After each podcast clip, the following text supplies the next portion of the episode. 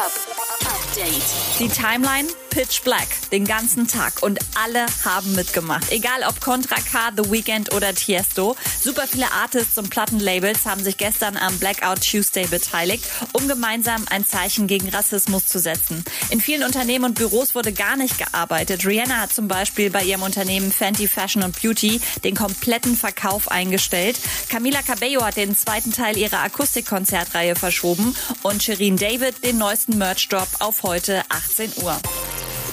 Aber es gab auch ein paar Ausnahmen. Maxwell von 187 Straßenbande musste sich vor Gericht wegen Besitz von Marihuana, Koks und Waffen verantworten. Auf 24er zum Gericht rollen. Yay, yay. In acht Minuten fängt's an. Guck dir die ganzen Geier an. Das Urteil 20.000 Euro Geldstrafe. Update mit Claudi on Air.